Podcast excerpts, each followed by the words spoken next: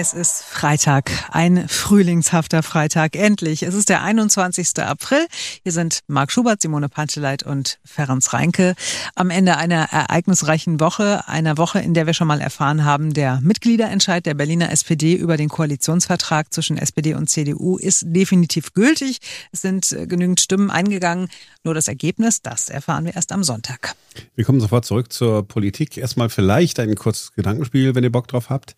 Hm? Also, äh, ihr stellt euch vor, ihr habt mehrere Geschäfte in der ganzen Stadt verteilt, die laufen gut. Äh, richtig gut. Die Menschen stürmen die Läden. Es ist toll. Also es ist sogar so, dass es übervoll ist eigentlich. So, und eines ihrer Geschäfte läuft ganz besonders gut. Menschen aus der ganzen Stadt kommen in genau diese eine Filiale, weil sie die so toll finden und sind richtig dankbar.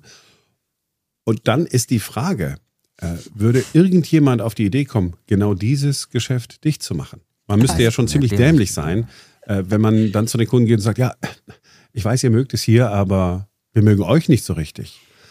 So ähnlich spielt es sich aber in einer Stadt ab, die wir alle sehr lieben, mhm. die äh, auch für ihre Dysfunktionalität in Deutschland bekannt ist.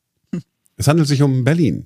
Es geht allerdings nicht um ein Geschäft, es geht um eine Behörde, es geht um ein Bürgeramt. Mhm. Und dieses Bürgeramt, das bezeichnen manche als das beste Bürgeramt Deutschlands äh, oder das Bürgeramt mit dem perfekten Service. Äh, das sind tatsächlich äh, Google-Bewertungen zu diesem Bürgeramt, das in Mitte steht, und zwar direkt neben der U-Bahn-Station Klosterstraße. Jetzt kommt's. Dieses Bürgeramt ist erst 2021 eröffnet worden. Das war damals so ein Testprojekt vom Senat, weil es ja so einen riesen Terminrückstau aus der Corona-Zeit gab und den wollte man damit abarbeiten. Und tatsächlich ist dieses Bürgeramt inzwischen bei, für viele äh, so der allererste Anlaufpunkt für Amtstermine, ähm, weil das da so immer Termine gibt, weil die Mitarbeiterinnen und Mitarbeiter so unkompliziert sind. Äh, und ja, jetzt soll ausgerechnet dieses Amt äh, geschlossen werden. Die Gründe dafür, die sind ein bisschen seltsam. Unser Berlin-Reporter Christian Fuchs, der war Anfang der Woche in der Klosterstraße und der hat sich da mit einer der Mitarbeiterinnen getroffen. Und die ist über die Schließungspläne ziemlich sauer, möchte aber anonym bleiben. Ja, und deswegen nenne ich sie einfach mal Anna, ne? Nicht, dass dann irgendwie noch Ärger gibt äh, mit den Vorgesetzten und so weiter. Äh, sie ist von Anfang an mit dabei, arbeitet hier im Bürgeramt und die Rezension, ich habe mir das gerade eben noch mal reingezogen im, äh, auf Google, das können sie wirklich machen. Das ist ja quasi durchweg positiv. Das ist ja überhaupt nicht so, wie man es irgendwie erwartet beim Bürgeramt. Was machen Sie denn hier anders als andere Bürgerämter? Wir sind ein Team, was äh, komplett zusammengestellt wurde aus Altkollegen, die dann neue Mitarbeiter eingelernt haben. Und das Ganze wurde halt motiviert und durchdacht gemacht. Und ja, ich denke, die Motivation spielt eine ganz große Rolle, weil das Team unter einer super Führung läuft und sehr gut funktioniert zusammen. Ja. Äh, die Motivation dürfte aber nicht so groß gewesen sein, als Sie gehört haben, dass es im Grunde nur noch bis Ende des Jahres äh, gehen soll. Ähm, was wurde Ihnen denn als Grund gesagt, warum ein funktionierendes Bürgeramt dann einfach einzustampfen? Die Begründung dafür ist vor allem, dass der Bezirk kein Geld hat und dementsprechend einfach die Mittel fehlen, um diesen Standort weiter zu finanzieren. Ja. Ist, klingt erstmal total irre. Ne? Momentan wird äh, gerade irgendwie bei den Koalitionsverhandlungen hier in Berlin darüber gesprochen, wie man eine bessere Verwaltung macht. Hier hat man eine bessere Verwaltung und die will man dann irgendwie einstampfen. Äh, können Sie das nachvollziehen? Überhaupt nicht. Wir arbeiten alle extrem gerne hier. Wir arbeiten gerne mit und am Menschen. Es funktioniert super. Genau das zeigen wir tagtäglich. Das zeigen unsere Rezensionen. Ähm, verstehen, nein, gar, gar nicht. Eine wirklich absurde Geschichte. Berlin braucht dringend eine bessere Verwaltung. Hier gibt's ein Bürgeramt, das funktioniert gut. Die Leute sind hier motiviert. Die äh, Kundinnen und Kunden, also quasi die Berliner, sind begeistert hier äh, von der Arbeit.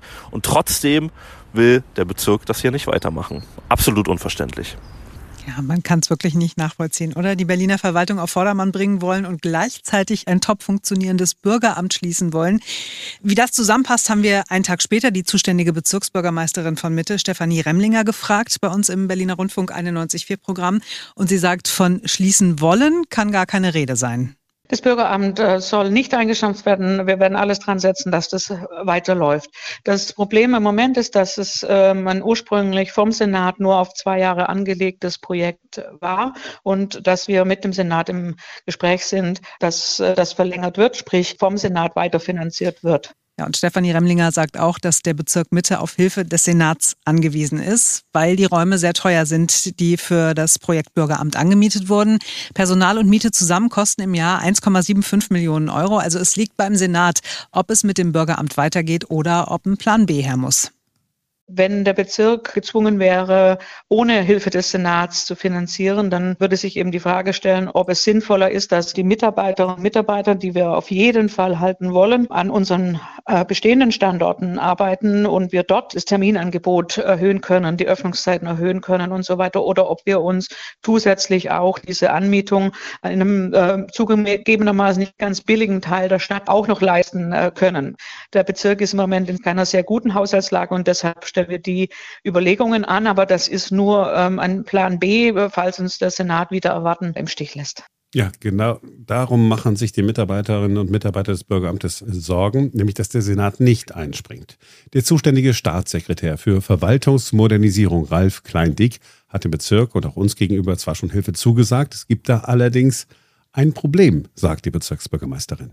Das ist ein Staatssekretär, der jetzt gleich nicht mehr im Amt ist. Das ist nicht unbedingt vertrauensbildend, weil Sie mich ja darauf angesprochen haben, ähm, dass äh, Unruhe ist bei den Mitarbeiterinnen und Mitarbeitern. Ich glaube, ähm, diese Unruhe kann kein scheidender Staatssekretär heilen. Das kann nur ein neuer Senat, von dem alle Beteiligten wissen, dass er jetzt noch eine Weile im Amt ist und eben für das, was er zusagt, auch noch greifbar ist.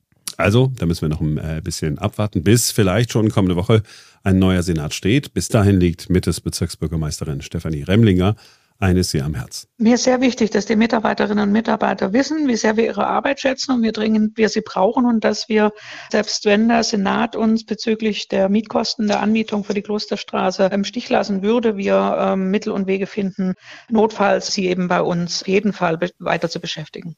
Ja, so eine typische Berliner Geschichte leider. Ne? Da läuft's mal und dann sagt man so, ach gut, das läuft, aber ach komm, lass mal einstellen. Ja gut, also ich, ich kann schon nachvollziehen. Am Anfang, also als ich die Geschichte ganz neu gehört habe, habe ich auch gedacht, wie dumm kann man sein? Dann habe ich gedacht, okay, das Projekt war ja von Anfang an auf zwei Jahre ausgelegt. Okay, kann ich auch nachvollziehen, dass man dann sagt, so die die Zeit geht jetzt zu Ende, jetzt machen wir das halt wieder dicht. Aber ich hoffe sehr darauf, dass man in Berlin so schlau und so vernünftig ist, dass man sagt, aber jetzt haben wir ja hier mal ein sehr, sehr gut funktionierendes Bürgeramt. Die Leute lieben es, alle sind happy, alle sind zufrieden. Also machen wir die Kohle locker und lassen dieses Bürgeramt da, wo es ist. Ich kann das alles ziemlich gut nachvollziehen, denn ähm, wir alle müssen ein bisschen Verständnis haben, dass die Berliner Verwaltung nicht damit umgehen kann, wenn irgendwo etwas erstens funktioniert und dann zweitens die Leute auch noch gut finden. Du meinst vom Erfolg überfordert? Ja, woher soll denn ein, ein, ein, ein Verwalt, eine Verwaltung in Berlin äh, das wissen? Äh, seit äh, Jahren und Jahrzehnten dysfunktional. Mhm. Und jetzt auf einmal funktioniert es. Ja, da, da, da weiß man ja nicht. Der Senat sagt, ja, Moment, aber wenn das jetzt so gut läuft, aber das kostet ja Geld. Und dann sagt man, aber wir haben doch Geld, das können wir doch lieber an einer anderen Stelle rausschmeißen. Hm. Wir machen lieber eine Digitalisierung mit unserem landeseigenen Unternehmen, das da nicht hinbekommt, äh, die Justizakten irgendwie zu digitalisieren. Machen wir lieber, hauen wir doch lieber da Kohle raus und schließen etwas, was funktioniert. Total nachvollziehbar, in der Berliner Logik einfach nur völkerrechtlich. Ja, ist ja noch nicht beschlossen und von daher bleiben wir da dran und werden nächste Woche natürlich dann gleich nachhaken, wenn, wenn wir wissen, wie der neue Senat aussieht und hoffen Dass man überhaupt darüber diskutieren muss, ist kompletter Wahnsinn. In München fassen sie sich an den Kopf, in Hamburg fassen sie sich an den Kopf, in Brandenburg fassen sie sich an den Kopf. Da läuft es ja ziemlich gut, muss man ja sagen. Ne? Auch von Berliner immer so ein bisschen arrogant nach Brandenburg gucken. ist ja alles nur ländlich. Nee, die machen es einfach. Aber gut, ähm, ist, ja, ist ja kurz vorm Wochenende. Ich reg mich auch gar nicht auf. Merkt man. So, wir reden jetzt über etwas, das auch sehr gut funktioniert, das aber äh, abgeschafft werden soll. Mhm. Und äh, Ferenc Reinke wird erklären, warum denn etwas, was eigentlich so gut funktioniert, äh, bald verschwinden soll. Der Barcode äh, soll verschwinden. Die Tage sind gezählt und wird ersetzt dann durch den QR-Code. Genau. Also der Barcode wird verschwinden. Äh, aus dem Supermarkt wird er verschwinden, aus dem Klamottenladen, aus dem Baumarkt, von unseren Paketen, von den Rückseiten unserer Bücher. Er wird quasi ersetzt durch den jüngeren Bruder. Weil wir müssen uns kurz nochmal vor Augen halten, der Barcode, der ist schon richtig alt, der ist Anfang der 50er Jahre erfunden worden. Und dann ist er so Anfang, Mitte der 70er Jahre erst in den USA, dann in Europa und weltweit ein Standard geworden, den wir jetzt alle kennen. Ist eine tolle Erfindung. Der Barcode hat nur so ein kleines Problem. Der kann nur einen relativ kurzen Code speichern.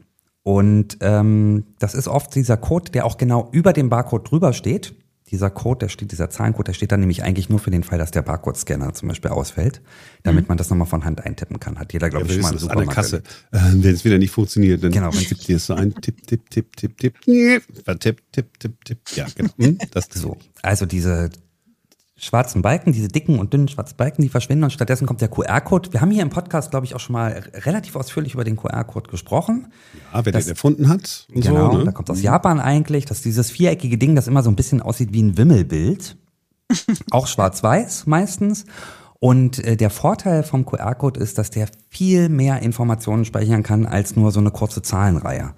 Und äh, das äh, Coole ist, künftig ähm, haben wir als Kunden einen großen Vorteil davon, weil ähm, du kannst dann in Zukunft zum Beispiel den QR-Code auf dem Label von einem Obst scannen und dahinter kann sich, wenn das hinterlegt ist, zum Beispiel die Information verbergen, ähm, wo dieses Obst, von welcher Plantage beispielsweise oder aus welchem Land das ganz genau kommt. Du kannst ähm, ein Produkt scannen, den QR-Code, und möglicherweise erfährst du, Achtung, dieses Produkt ist gerade im Rückruf. Das solltest du also nicht mehr essen oder nicht mehr trinken. Oder du kannst beispielsweise bei Klamotten, kannst du einfach den QR-Code hinten in diesem Klamottenlabel scannen und dann kommst du nochmal zu dem Online-Shop oder zu der Quelle, wo du diese Klamotte ursprünglich mal gekauft hast. Tatsächlich. Also, es verbessert all unser Leben, wenn tatsächlich die Pläne sich so bewahrheiten, wie sie jetzt sind. 2027 schon soll weltweit im Handel nur noch der QR-Code verwendet werden. Auch Natürlich in Berlin. ne? Ja, Auch in Berlin.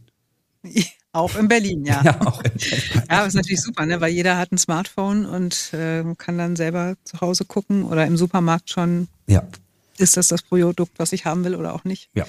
Mega. Was ich mir überlegt habe, ähm, weil wir ja gerade das Beispiel hatten, äh, ich, jeder kennt es, dass entweder vor einem, nie hinter einem oder man selbst dieses, dieses Produkt da drin hat, was sich nicht scannen lässt. Mhm.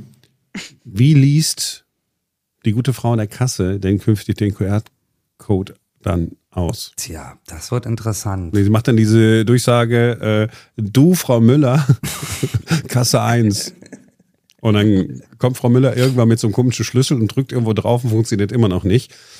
Und dann sucht sie ein neues Produkt, weiß aber nicht, wo es gelegen hat. Du sagst, ich würde es aber gerne hier lassen. Nein, nein, kein Problem, sagen die dann so. Zehn Minuten sind rum und du hast schlechte Laune. Und das also alles genau wegen des tatsächlich mit QR-Codes. diesem Problem wird sich gerade beschäftigt. Deswegen wird der QR-Code beispielsweise auch nicht erst, äh, nicht schon nächstes Jahr äh, eingeführt, weil es gibt gerade eine Kommission, es gibt ja für alles Kommission, die nämlich genau Standards dazu erarbeitet.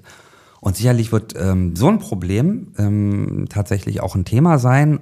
Wie ich ja schon sagte, im QR-Code kannst du ja viel mehr Informationen ähm, hinterlegen als im klassischen Barcode. Das heißt, du kannst aber auch neben den ganzen Seiteninformationen auch die Hauptinformationen zum Beispiel weiterhin so einen acht- oder neun- oder zehnstelligen Code hinterlegen, den du dann im Zweifelsfall für die Kassiererin und vor allen Dingen für die Nerven von uns Kunden nochmal oben drüber druckst, falls es sich nicht scannen lässt. Ich dachte, du sagst jetzt, die Kommission beschäftigt sich damit, äh, damit dass es endlich äh, Kassen gibt, an denen man nicht mehr anstehen muss, weil man einfach nur noch durchfährt und wupp, wird alles erkannt. Ja, die AFID-Kassen. Ach ja, Mhm. das, das kommt auch noch bestimmt. Ja, und was ist eigentlich aus diesem äh, super Rewe-Supermarkt geworden, der äh, ohne Menschen funktioniert? Also Kunden sind wohl noch äh, gern gesehen, aber ähm, wo, wo man nicht mehr an der, an der Kasse anstehen muss, sondern wo man einfach so durchgehen kann, so ein bisschen wie diese Amazon-Läden, da müssen wir auch nochmal nach. Mhm. Gut, Nachhaken hatten wir ja mehrfach angefragt und irgendwie haben die sich ein bisschen tot, taub, wie auch immer gestellt. Aber, Aber- wir haben es auf dem Schirm. Wir werden das gleich in der Redaktionskonferenz ansprechen.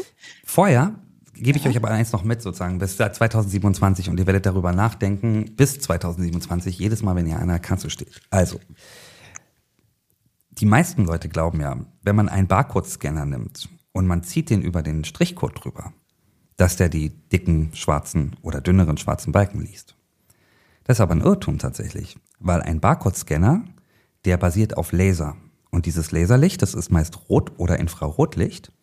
Und das Licht, das wird nicht von den schwarzen Balken reflektiert, sondern von den weißen Flächen tatsächlich. Ah, das heißt, es wird Also- sozusagen die Lücke ausgelesen. Es wird die Lücke ausgelesen und nicht der schwarze Balken tatsächlich oder die schwarzen Balken. Da werdet ihr jetzt immer dran denken, wenn ihr an der Supermarktkasse steht. Oh ja, der Samstagseinkauf ist gerettet. Man, Menschen an, äh, in den Schlangen, während der Barcode wieder nicht funktioniert, werden sich austauschen, werden sagen, Ferenc hat aber gesagt, oh, es ist sensationell. Also versöhnlicher kann Schluss nicht sein. Nee, das stimmt. Deswegen machen wir jetzt auch Schluss. Das war's für heute und für diese Woche von uns. Wir freuen uns, wenn ihr Montag wieder einschaltet, denn dann ist wieder ein neuer Tag.